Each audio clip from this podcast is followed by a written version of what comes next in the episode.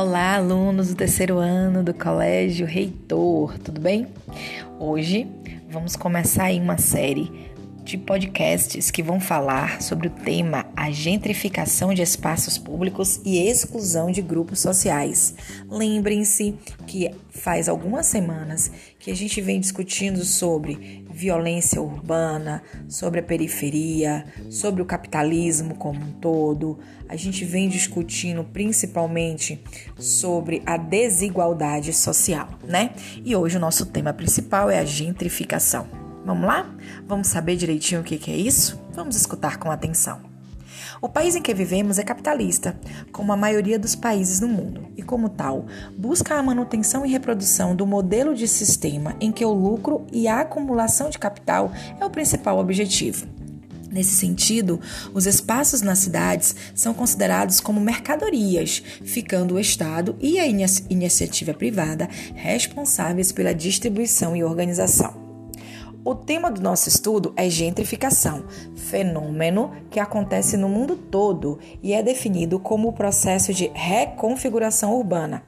A crítica que é feita por diversos autores ao fenômeno da gentrificação é que ela provoca a elitização socioespacial. Ou seja, sob a justificativa de reconfigurar e requalificar os espaços na cidade, camufla-se a polarização social, com segregação espacial, segregação racial, a criminalização da pobreza e a hostilização da cidade. Bem, o efeito desse fenômeno sobre a cidade se constitui em selecionar quem pode e quem não pode morar ou desfrutar as benfeitorias da urbanização.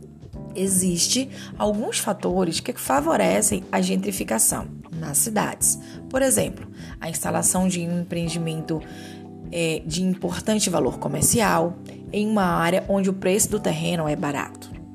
Que efeito sobre o lugar que você acha que terá? Qual efeito que esse, esse processo terá né, sobre os lugares?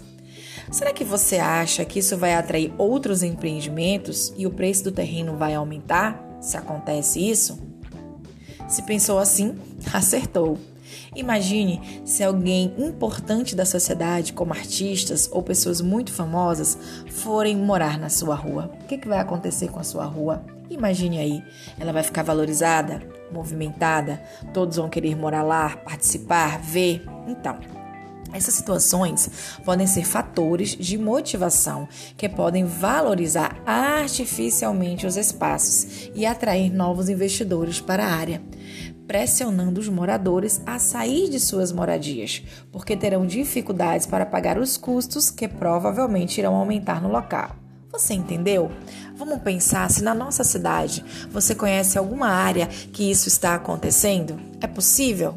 Pensemos bem, pensemos em bairros que antes eram ditos periféricos e que alguns grandes empreendimentos foram chegando, tomando conta. O que, aconteceu com as pessoas que moravam nesses bairros? O que, que está acontecendo, né? Vamos pensar sobre isso? Até o nosso próximo episódio, tá bom? Um cheiro no coração de todos e até a próxima!